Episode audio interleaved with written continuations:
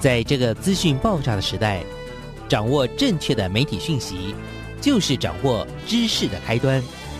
不论是电视、报纸、杂志、广播，还是像网络一样的新兴媒体，都欢迎来做客。媒体来做客。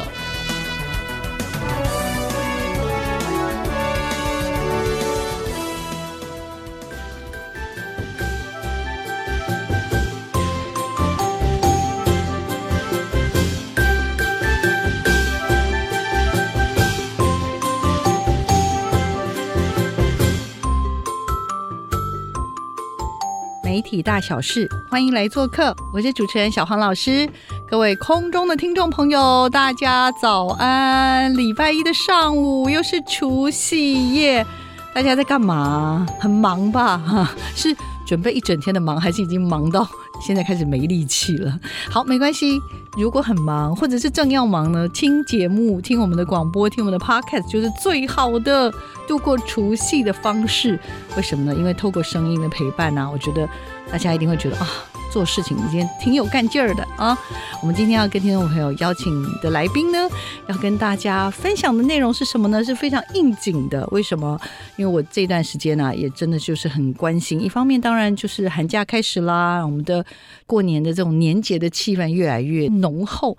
我想，除了在台湾之外，亚洲有很多地方哦，也都跟台湾一样哦。好了，那当然呢，更重要的是，我觉得除了谈年节，那我也想。跟听众朋友，还有透过我们今天的来宾，也跟大家聊一聊这两年哦，因为疫情真的发生了好多好多的事情。我们同样都是华人，那在其他的国家也是讲华语的国家，那又是如何度过这样子的疫情的考验呢？那今天的 Vivian 呢，Vivian Lin 呢，也是在我们之前有上过我们节目。那目前他服务于新加坡的 XCL 的 World Academy，就是一个其实是一个呃国际学校了哦，在那个地方服务。之前他就呃有因为普朗克的关系就结缘嘛，那上次他也跟我们聊了好多，就觉我就真觉得他是一个很开朗的人。那最近呢，他又回到台湾，然后呢，他平常呢其实待在云林呢，为了我们这个节目特别北上。好，赶快掌声欢迎一下 Vivian，谢谢小黄老师。那听众朋友，我是 Vivian 林，大家好。今年是除夕夜呢，我就想跟大家先拜个早年，那祝大家虎年虎虎生风啊，新春快乐。其实真的很开心啊，我们一别有两年多没见面，到底发这两年多到底发生什么事？帮我们稍微倒带一下好不好？这两年多，你你去了哪里呀？哈，两年多，我其实呢哪都没去，因为就一直在新加坡，因为疫情的关系呢，我其实。好几次想要回台湾，但都因为疫情的关系就没办法回来。我其实买了机票，买了两次，那都得要把机票就是取消掉，因为就是没有办法回来。要不就是呃，新加坡那边也疫情状况又不好。那我去年夏天其实暑假的时候想回来，结果呢？台湾突然五月份又爆发疫情，我就回不来了，又回不来了。所以就从上次回来到目前已经大概有两年多了。真的，真的。那我们就今天先请 Vivian 聊一下好不好？其实 Vivian，我其实也在社群媒体里看到一些新加坡的状况。如果我没有记错，好像一开始也是因为好像也蛮多移工的嘛，嗯，所以新加坡在过去的两年也跟台湾一样，就是。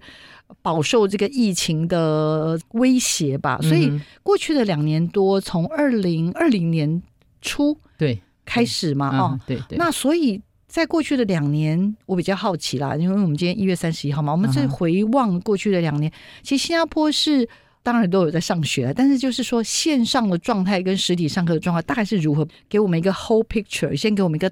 全貌好不好？在过去的两年又一个月的状况大概是如何？跟我们分享一下。OK，好。那目前就是我们大概是大概嗯，二零二零年大概四月，大概三月底四月初的时候，就是疫情爆发，突然很严重。那那个时候就是其实大家都没有预料到事情会发生那么突然，所以马上就是政府就决定所有的学校要停课。就学生不能去上课，嗯，这个之后呢，大家就商议就怎么样，你可以嗯停学，但是不停课，所以就开始从实体的课程转到线上去。那因为这个事发非常突然，所以就啊，其实很多老师们，大家其实跟今年我我觉得跟去年啊、大概五月的时候跟台湾的那个情况其实很相似，就是说，因为大家都没有预料到事情突发这么突然，就完全没有预警、没有准备之下，就是很多老师其实是是边看边学，然后边学边做边边适应，边适应，对边对边应应，对边适应，所以很多东西其实是你不会，但是你就是必须逼着强迫自己去学，因为当你在变成网课的时候，你其实你你自己不会，你也找不到那个同事可以跟你讲话，所以你很多东西你必须自己去网上自己去 YouTube 自己去去学去找，然后去怎么样去把这个课。你可以希望，就是说，你原来嗯上课的情况，你可以让他的这个上课品质尽量可以保持到你你想要可以维持的。那尤其是像说我我教的是小学生，跟有我现在还教一个那个幼稚园，嘿嗯那你怎么样让这么小的孩子能够在电脑前面坐那么久？所以你就必须要想方设法去让你的上课的这个品质更好，还能有一些互动哈。嗯对，这个很多时候就是必须要靠一些经验，然后靠你的一些一些尝试。所好像突然。我突然想到说，好像这一切好像跟普朗克这个那时候来，我的意思说来回台湾，那时候我们两个不是在普朗克认识，因为普朗克其实都是很多那种资讯神人在里面嘛。那一次我记得我碰到嗯 Vivi 的时候，我就觉得哇，你真的很活泼，然后你很乐意学习的一种状态嘛哦。但是即使是充满了学习的热情，可是嗯真的碰到这种嗯兵临城下，只能这样说，就是兵临城下。对对那现在就要马上上线，嗯所以普朗克学的那些东西或许是有一点点小帮助，但是好像要硬硬的，像刚刚说，连小到幼儿园都要网课，嗯那真的很挑战吧？当然当然。通过不断的尝试、不断的学习之后，因为你学到东西，你还得去试嘛。实际你试了之后，学生的那个跟你的互动，你大概看着他们的反应，大家可以知道。那你就要知道怎么样做调整。那到最后，我就觉得我我学到一个一个嗯一个心得，就是说，其实当你上实体课跟呃上网课，其实你的学习目标是一样的，整体上是一样。比如说你在教室实体上上课，你对学生的要求跟你在网上上网课的要求是一样的。比如说我要他专心听我，就是眼睛要看我，所以我就会要求我的学生要把他的镜头打开，嗯我能够看到他人。我会规定，在实体上课的时候，学生是不能随便讲话。当他需要要发表意见的时候，他必须要先举手。我觉得他能发言的时候，我再告诉他，他才可以发言。那上网课的时候，我就会跟他讲，你当你进来上课的时候，你是要把那个麦克风关掉的，嗯你要先关机。你要先关，就是要静音。对你现在静音，那等到说你，比如说你有问题，你想要发表，你就先举手。规矩还是要有，对，礼节也要有，对网课有网课的礼节，跟教室有教室的课程的礼，实体课的礼节。好，那看来我我本来以为新加坡就是因为。就是一直相对来说啦，有很多这种什么国际化的啦，或者是有很多其实像之前也是很多人说哦，已经这种网课他们平常就已经演练的很多了。可是这样这样听起来，好像 Vivian 老师这样聊起来，就是大家应该也跟台湾一样，就是差不多崩溃的状态，一样的，一样的，对。不对？因为因为就是这个东西就是很突然，你完全无预警，然后没有没有人想到会这么严重，然后嗯。就是说当你知道疫情发生，所以那个新加坡政府。当他做决定的时候，可能就是他没有给你很多时间去做准备，可能他就嗯两天后三天后你就整个要直接 lock down，对就要 lock down，因为没办法，因为那个疫情太严重了，嗯对对对，所以你比如说，我们大概就只有啊、一天的时间能回学校。比如说，老师你有一天的时间可以回学校去去找，就是比如说你拿一些东西啊，拿一些资料啊，你在家里可以用，比如说有一些书啊之类的哦哈，对对。嗯所以你跟你你之后你要再回去是没办法的，因为他学校不让你进去了嗯啊，对对对对，那这样子的时点，像台湾在嗯。二零二一年的时候，大概从五月十八号吧，嗯一直一直大概维持了将近，一个半你知道，月其，实老实说，到我们嗯讲话这一瞬间，我知道其实我们大家都还是在各种挑战当中。嗯嗯所以，嗯，算是慢慢后来有恢复了啦。那我其实蛮好奇，所以新加坡大概在二零二零年的时候，四五月左右的时候嘛，那启动嘛，那这样子时间也维持的像台湾一样吗？大概超过半年吗？还是甚至更长？我到二零二一年年头，我有点好奇，像这样整个 lockdown 的话，啊，整个 lockdown 可能比那个台湾还要久一点。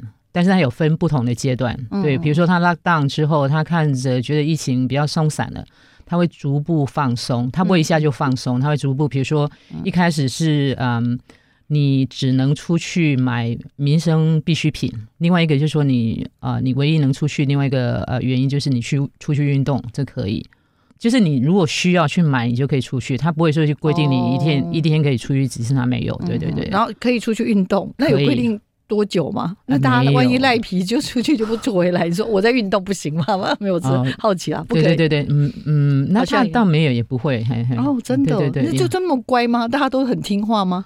其实老实说，一开始当大家完全不晓得情况会是怎么样的时候，其实那个时候我是很恐惧的。我是其实我会不想出去，因为你会紧张，你会害怕，因为就是你完全不晓得。哦、no，就是一种也就就是一个未知，你不知道那个、啊那个危险是在哪里，就好像病毒到底在哪里，到底所以然后到底所以你谁有？所以你很怕，比如说我今天出去，我在同一个电梯里头，谁在里头，你是是会很紧张的，你因为你完全未知，所以你那个你不知道危险在哪里。嗯对对对，嗯所以那个忧虑其实我想不对我来讲整，个新加坡还是你你自己，还是你感受到？我感受到，我觉得应该大家也是这样都。是这样，因为对对，啊因为大家也很怕，就是去去染到这个疫情嘛，因为那个时候就不知道这个，觉得这个疫情很可怕，对不对？真的就像瘟疫嘛，就它就就是啊 它就是像瘟疫一样。那像说，比如说现在已经过了两年多，大概你大概知道大概是怎么样，所以比如说嗯像新加坡的状况是，它有时候 lock down，就是有时候呃疫情很紧绷，有时候又放松，所以它其实是这样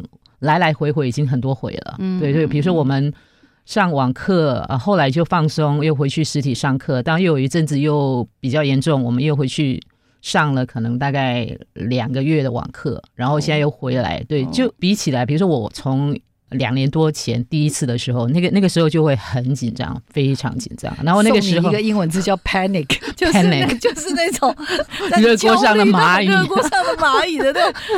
哦，小王老师完全可以体谅。我觉得我二零二一年就是 就是这样，然后到最后，哎，是刚刚那个刚刚 Vivian 还在做 podcast，还采访我嘛？他说他觉得做广播的目的啊，还有学到什么，我就说有一个这个也是我要分享，就是好，现在换我接受采访，就是我发现呢，那时候我能做的事情是什么呢？因为我不能进电台啦，电台就说尽量不要进来。啊然后？呢，如果真的进，我们不能受访者不能来，就叫我们从这边连线。然后我进来，我也是真的觉得心里面还是有一点担心，嗯。所以我后来能做的事情，我甚至后来就是开了一系列，就是嗯。我到处去找人，就是说，嗯比如说我在社群媒体看到谁网课上的很好，嗯嗯嗯，我就去找他说，哎，我想采访你，嗯，那、你可不可以教我？其实是我想学，嗯我也想教给更多。听众的老师们，就是说，嗯到底他怎么上可以上到嗯。网课上的很好？嗯嗯嗯哦，因为我真的发现，就像刚刚讲，有一些技巧，对，但是可能前面是需要蛮长时间的，慢慢的摸索。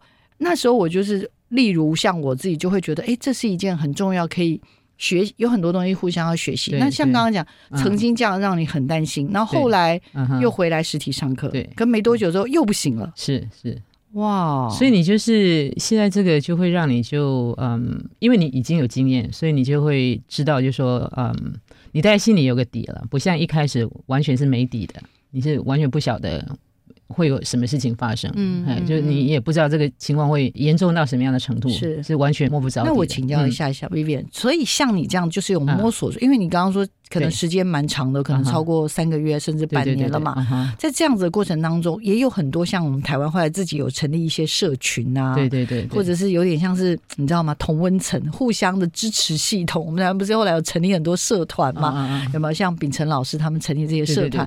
新加坡也有吗？其实新加坡没有哎、没有我我所以其实呃，去年当我知道那个台湾五月就五月十八号开始这个，然后我知道那个秉承老师、那个哈。嗯，叶秉承叶秉承老师他成立那个，我我其实也加我，我是很感动的，就是说嗯台湾老师这么这么样，就这么快在这么短的时间内有有就像叶秉成教授这样的人出来号召，然后就马上有这么多人响应，然后大家都是很无私的去去奉献，嗯这个嗯非常非常感动，这个是当时我在新加坡没看到的，真的哦，对对这个那这个就只能各自摸索，就是怎么讲，各自爬山。那那比如说，就是我我可能有同事，那也许我可以问他，对，但是就是很有限了、而且你你当你在想一开始那是很难，就是说对我们都是各自关在家里，对，然后你还要忙，因为你你要备你自己的课，然后我们还得要，比如说你还要做很多阴影，因为你要你要做阴影，然后你还要间都不能出门。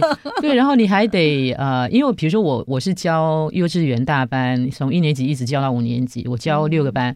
那你还得除了除了这个，你还得布置功课，比如说你让他做后，你还得给他做一点那个那。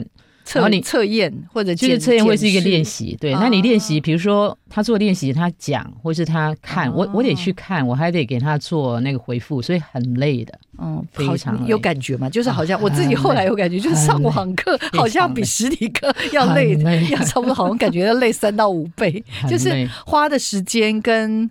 因为你前面要先准备嘛，然后你上去之后互动，互动完之后结束之后，好像又要做。像我自己也是，我习惯什么。后来我开始看他们用那什么 Jambo 什么这些，对对对对对我也开始学，呃，学用这些东西。可是后来发现，哇，用这 Jambo 更累，因为、嗯嗯因为回嗯后面还要再还要再去检核那些 Jambo 上面的东西啦。对，因为你要你要去听，比如说他你你布置功课给他之后，你得去看他写的那个功课是什么。比如说他说，你就得去听，嗯对然后你给他反馈，那个是很花很多很多时间的。对真对的哦，好，所以原来新加坡老师比我们更惨。我现在好这样，我这样我听就放心了，没有来开玩笑。好，那在那样子的过程当中，刚刚说的就是也是路慢慢慢慢就是已经。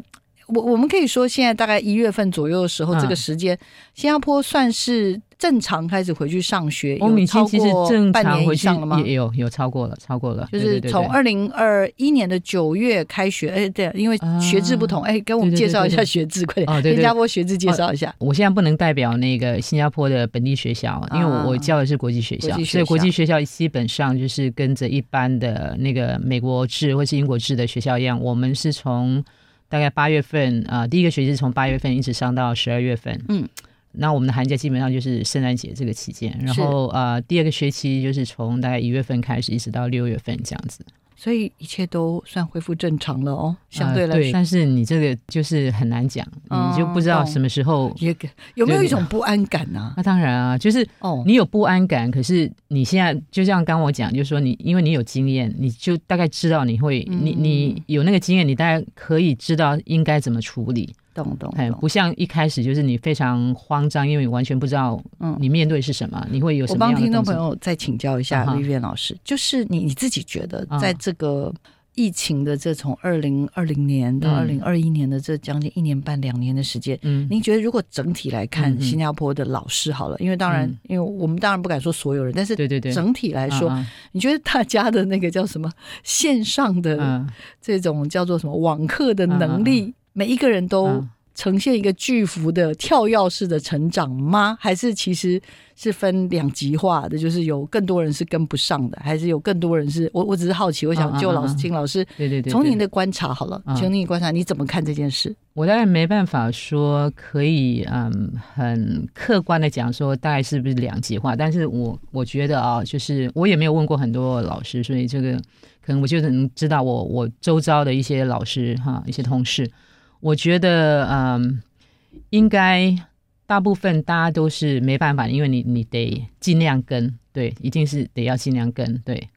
所以就是你会你会强迫自己去学，如果说你真的不行的话，哎嗯，对对对，哎所以不管怎么样，咬着牙就不管往前，你跟不戴着头盔往前，不管你。跟不跟得上，你就还是得跟你可能就跟的辛苦一点。我觉得是还是得哦跟，因为就没办法。对对对，是，对因因为我自己有 后来在二零二一年看到台湾那个有没有什么什么同步线上教学，我每次看到那这很好笑，因为我觉得里面有很多那种超猛的老师，就是我觉得瞬间就是台湾出现了非常多网红网红老师的感觉，然后就觉得这些老师也太拼了吧，然后每次就是那种花样那种变化，我都在想说。哇，到底是所那么多老师，比如说，假如有一百个老师，嗯到底有多少老师跟上了这一波，呈现了一个跳跃式的成长，还是说有其实有可能大部分的这种中数的老师，其实都还是在载浮载沉，然后甚至可能有比如十 percent、二十 percent 老师根本老实说，呃，之前我有听他们就说，哎，那我们就是没关系，反正之后暑假再补课或寒假。嗯嗯嗯那就有人跳出来说：“嗯你不要再这样，嘴巴那么硬了。我告诉你，之后还会一直停课到什么，就是类似像这样了。就是我会比较好奇这样子的一个状态，所以应该是大致上大家都勉强跟上了我。觉得就像你刚刚讲的，肯定是有些人就是他，也许是他可能就是这一方面他本来就是啊、呃接受能力比较高，他可能就是突飞猛进，他就变成网嗯红之类。那我觉得可能大部分就是在中间值，就是说你你勉强跟上，那肯定也有一些。就是小部分是在后面跟得很辛苦，那肯定会有，哎，对对对，我相信啦，就是所有的听众朋友，其实就是可能跟我一样的好奇，就是说，嗯。因为我们大概都目前，嗯，因为现在我想那个 Vivian 也可以理解，就是现在出国这件事情是一个极度奢侈之事。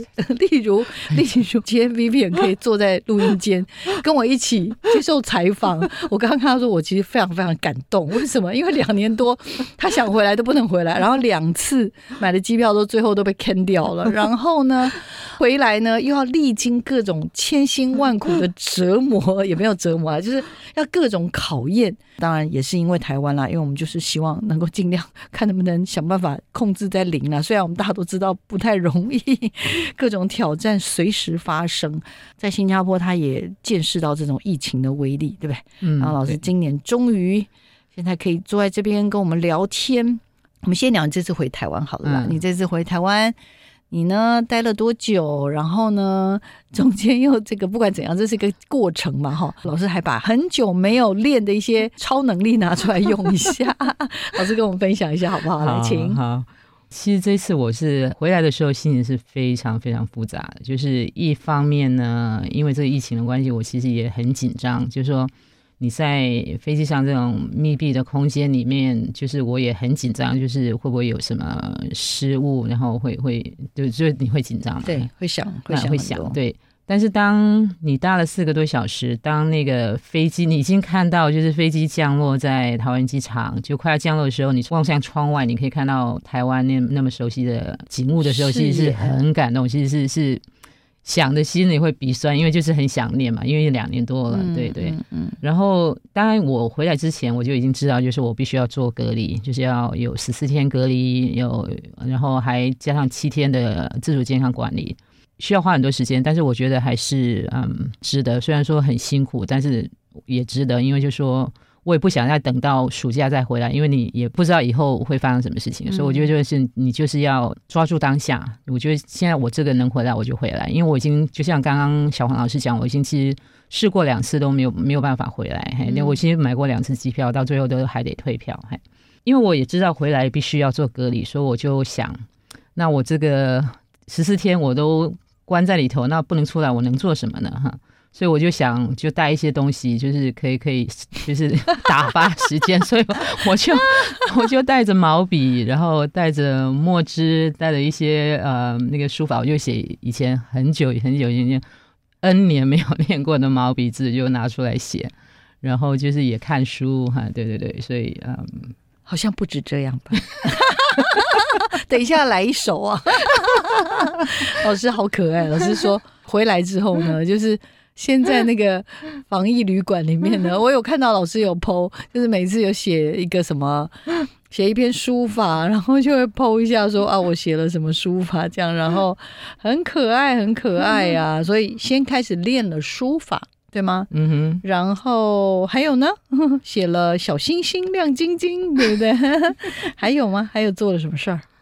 另外一个体验就是说，我觉得很多时候，嗯。你忽略了，就是说那个，比如说以前在在新加坡，就是有疫情的时候，我我也其实也很少，不是很常出去，但是那个感觉是不一样。就是你知道，在新加坡，就是你不想出去，是因为你自己的选择，所以你想出去也是是可以的。但是当你回来隔离的时候，你是给强迫的，那不一样，嗯，那就不一样。所以当第二周的时候，我记得那个就非常有趣，就是。我第二周是需要第十三天的时候，你必须要出去，就是他那个嗯，区公所会帮你安排那个防御计程车，那个司机会来接你，然后接送你。对，那就从我居家隔离那个房子哦，就走到那个马路，就大概差不多不到一分钟的那个那个路程。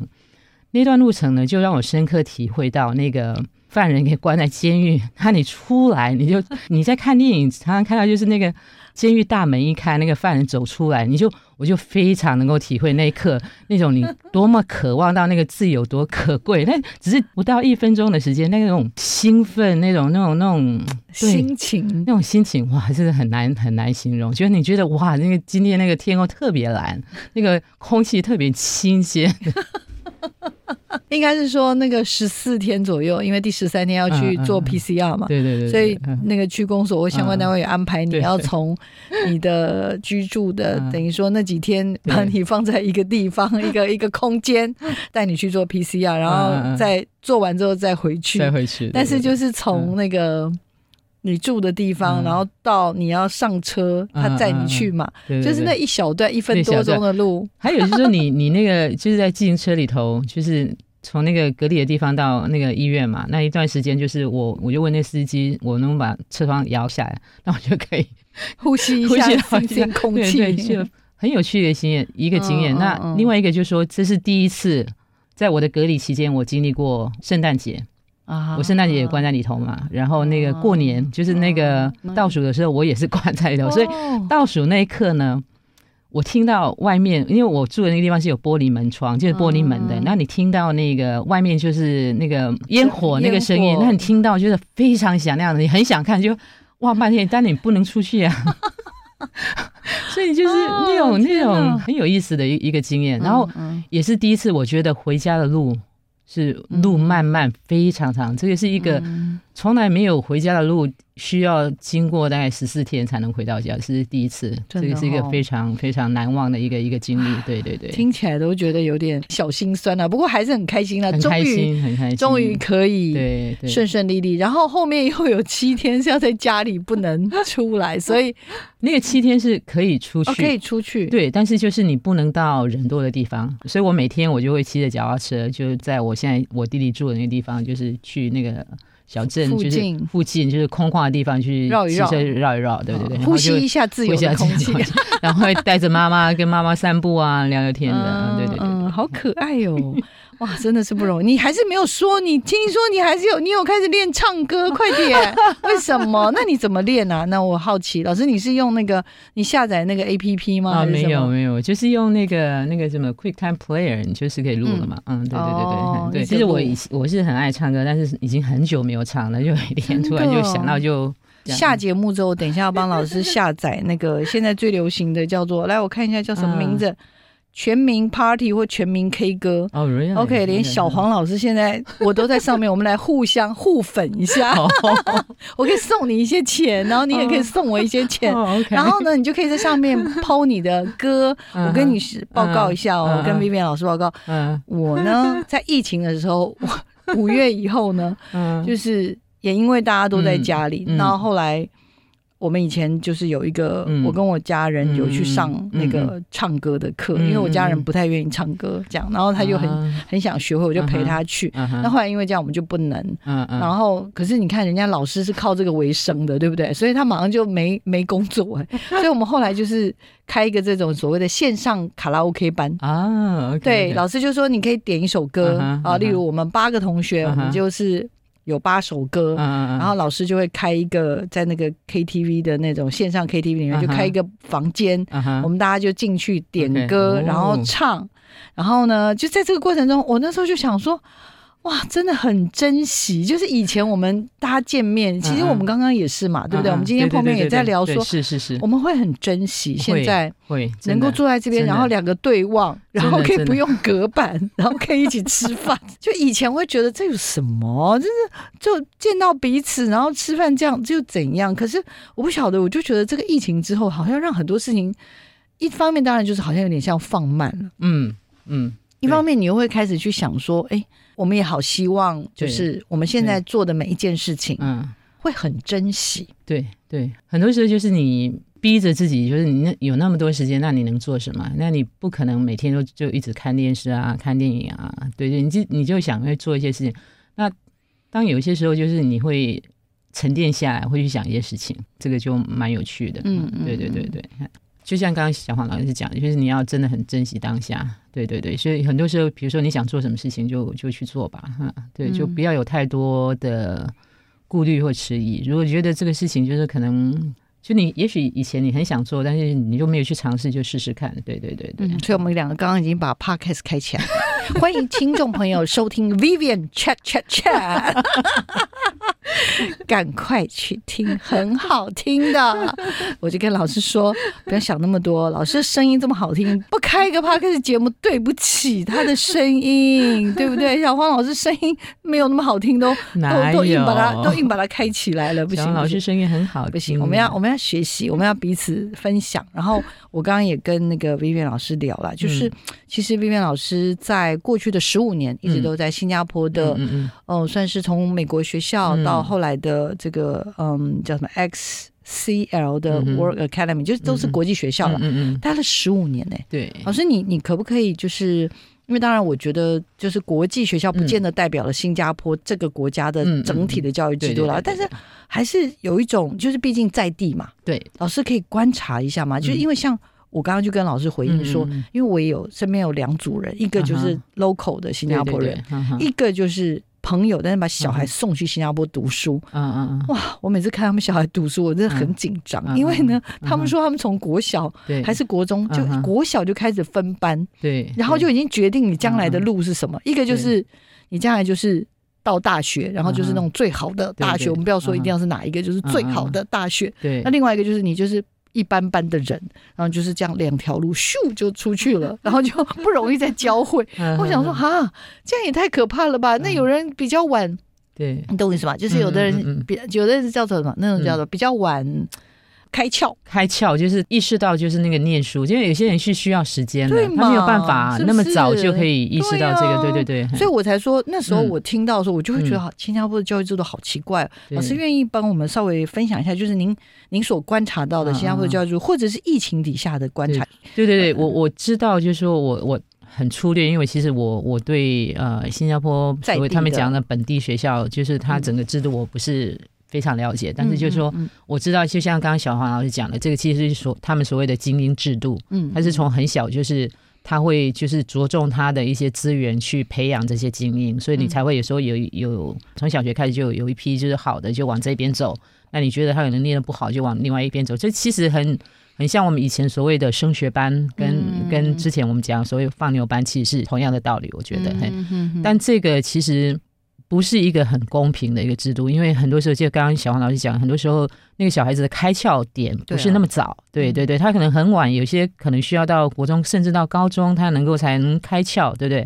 那有些甚至到大学才才，所以你这么早一试定金阳山，其实是非常非常不公平的，对对对对。那我觉得疫情这里头哦，就是我我观察，就是这几年下来，我观察，我觉得嗯，新加坡政府它其实嗯，它是意识到新加坡是一个很小的国家，它没有什么天然资源，它大部分的资源都需要靠外来，然后加上这个疫情的关系，所以它会啊、想方设法，希望可以找到一些呃方法，它可以自主，比如说他。最近因为疫情的关系，他们定了一个，就是他希望在新加坡小岛里面就可以种大概一百万棵树，哦，所以他会希望就是在社区里头，他也希望去推广一些，他会鼓励新加坡人去种，就是说种一些，比如种蔬菜啊，嗯，对对对，就就像这样这种比较自主的，对对对对。自给自足，因对为以前很多东西啊好像都要靠进口，什么几乎什么还有就是说，比如说你疫情的时候，啊，你不是就都要去买嘛？就大家会很着急，可能就买不到这个东西，买不到，所以他观察到这个，他有一些反思之后，他会做一些政策的调整。我觉得这个很棒，嗯对对对对，嗯嘿，对。另外一个就是说，他是很有远见，就尤其是这个疫情，就是他因为可能是他也是政府是一个啊、呃半威权的国家，所以他很多时候。嗯嗯当他想到一个政策，他执行的时候，他的执行力是很高的，他很快就可以做决定，然后马上去执行。然后我我是觉得说，在疫情方面，我看到一个他是很有远见的，所以他是亚洲里面第一个国家，就是马上买疫苗，然后疫苗马上可以。他大概在呃二零二零年十一月的时候，疫苗就已经运到新加坡了，就可这应该以开始算是亚洲第第一个，第一个。哇第一个，他是从欧洲，应该是比利时那边买过来，是第一个，对。就开始对有第一批疫苗，然后就开始打，然后开始打，然后目前应该新加坡应该算是就是疫苗普及率，呃普及率是最高的，应该是哦算是最高之一。哈，我不敢说是最高，他用一些但是什么方式鼓励大家打呢？我就有点好奇，是强迫吗？啊，对，刚刚老师好像有说，他有一些政策还蛮蛮，好像还蛮 厉害的。我在也不是厉害，就是说逼着你可能非打不可。来，请说。他一开始就是鼓励你去打，然后他他也很好，就是说，比如说他会三不五时，他会送你一些口罩啊，然后就是呃他甚至会说，呃，有时候他有。有一点像那个叫什么，就是像你那个饮料那个那个投币式的那个，哦就是他投币。它有口罩，你可以用投币式那个，那你只要去，比如说你刷你的那个 ID 卡，嗯。你就可以你就可以领了哈。对对对，OK，它都一段时间，然后甚至他会记着，比如说他也会，我已经收过两次，他寄的那个 ART，就是你那个快筛检测，哦。他也寄给你。对对对，因为有时候，比如哦前阵子你需要的时候，他就他会哦，寄给你是说老师刚刚讲的，就是说，除了疫苗很快来之外，嗯另外他不定期会寄口罩给你，对甚至会寄那个筛剂给你，让你自我检测。对对，可以做然。后还有，嗯哎，我记得老师刚刚有说，就是他相关的政策里面，为了啦，好像有点像是提高大家去打的意愿，嗯好像现在是超市还是什么，是不是有什么措施？我如果没有记错的话，就是说他现在从啊、呃元旦开始，就是以前他是一直鼓励，就是你要去，他现在就是为了要大家都去，他现在就是说，如果你是没有打疫苗的话，就是有一些超市你是不能进去的，或者餐厅你是没办法进去。我要举手。哎，那因为我们台湾是用那个黄卡，嗯嗯嗯，那我比较好奇，那新加坡请问它是新加坡我们有一个是呃，就是你要有一个 apps，它叫哦。Trace Together，、就是你你可以有点轨迹的意思，就是你呃追寻轨迹，对对，嗯追寻嗯轨迹，就是大家一起追寻轨迹，对对对就是然后你要用用你，比如说它有一个 scan 嘛，code 嗯你就 scan，它就进去，它就把那个，它就知道你是什么打几剂对对或什么的。对对对，比如说你扫下去，你没有打足够的这个规定的剂量，嗯嗯嗯现在是多少？二吗？还是三？百分之八十几已经打过两剂了，像、哦。像我我已经追加第三剂我都已经打了，哦，对对对对是是。是，哇哦，OK，嗯。所以就普及率很高。对。然后还有就是像刚刚讲的，用一些政策，对，比如说现在那个有一些餐厅，就是去年我我记得我去餐厅的时候，他会要求看你你是不是有打过疫苗，他才让你进去。对对对对对，嗯他会有真的有很多。我我其实刚刚也跟老师聊了，嗯。我们今天因为时间的关系，但是嗯。我觉得很特别，就是教育上面的观察，嗯，还有就是像刚刚讲的疫苗政策的观察，嗯嗯嗯最后最后我还想请老师帮我们用一点点时间聊一下文化上的观察，因为老师刚刚有聊到，比如说，其实新加坡是一个种族非常多元的。嗯嗯嗯国家，那嗯到底作为一个这个政府啊，怎么样去做一个安排？通常族群之间会有一些小冲突，所以老师通常这边是怎么？就是你你观察，你觉得新加坡政府是用了一些什么方法去促进嗯嗯，叫什么族群融合吗？对对对是不是？，所以他就是在文化这一方面，他比如说他新加坡的种族大概啊、呃以华人为主，他可能就大概百分之七十以上是华人，就是新加坡华人，然后另外一个是马来人。马来人，然后印度人，然后最后一个就是就是比如说外国人这样子，国大量的啊对对对外国人啊，对。那所以他在比如说华人，他我们有农历新年嘛，他不像我们就是放假能放一个礼拜两个礼拜，他就不是，他只放两天。马来人的新年他也放两天，嗯然后印度人的新年他也放两天，嗯。就是这样以示公平，所以他会尽量在这样子的呃地方就是做做平衡。对对对，假期让啊大家基本上要有一种 是平等感，虽然所以你没有厚此薄彼的对你的感觉你是中国人，你喜欢过新年，但是就是两天。你是马来西亚人，你有一些比较特别的那个嗯。开斋是吧？是不是开斋或者什么开斋开斋日，对，日就给啊你开斋两天，嗯。然后什么各种印度人就是屠妖节对就给你啊两天，所以每一个大家都两天，公平，对不对？好对节日的部分，然后另外嗯刚刚老师也聊到，例如比如说网罗世界的这种做法，也是属于相对来说是开放的，他很鼓励是吗？对，因为他他觉得新加坡地方小嘛，他他就等于说他的人才相对来说可能就没有办法那么多，他就会鼓励比较优秀的人才留下来。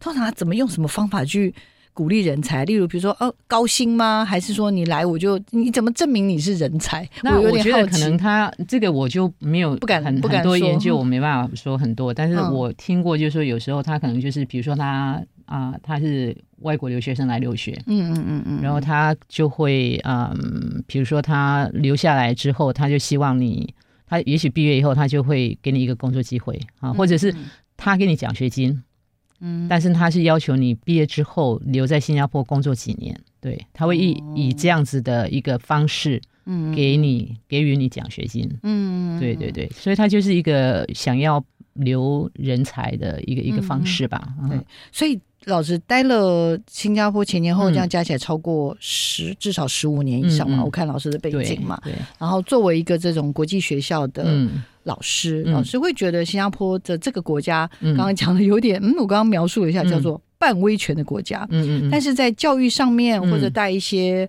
族群文化上面或者在一些竞争力上面是非常非常非常强调。竞争力的一个样态是这样子的概念吗？然后，但是呢，在碰到疫情之下呢，又很快的，现在又马上快速做一些调整，就是例如发现，嗯，自给自足还是很重要。没有，我只是好奇，老师，你会怎么去归纳？从你的感觉，你会怎么去归纳新加坡这个国家？如果以你待了超过十五年，我觉得他是一个，他很知道自己的状况是怎么样，对他知道自己有哪些不足，他知道自己的情况是怎么样。他知道怎么去怎么讲，就补偿取短吧。就是比如说，你他知道哪里他人才缺，或者是他没有什么资源，他就知道这这方面是他缺的。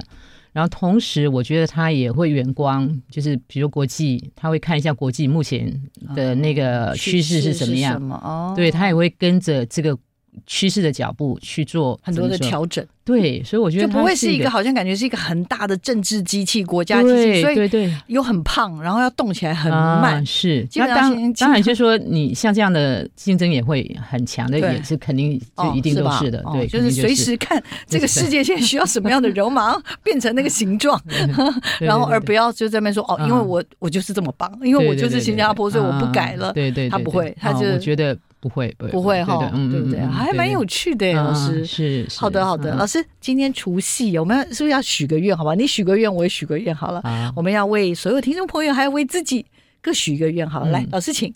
好，那我就祝各位听众朋友身体健康，万事如意。然后我觉得健康是最重要。那希望这个疫情赶快远离大家啊，这大家可以好好平平安安的过一个快乐年。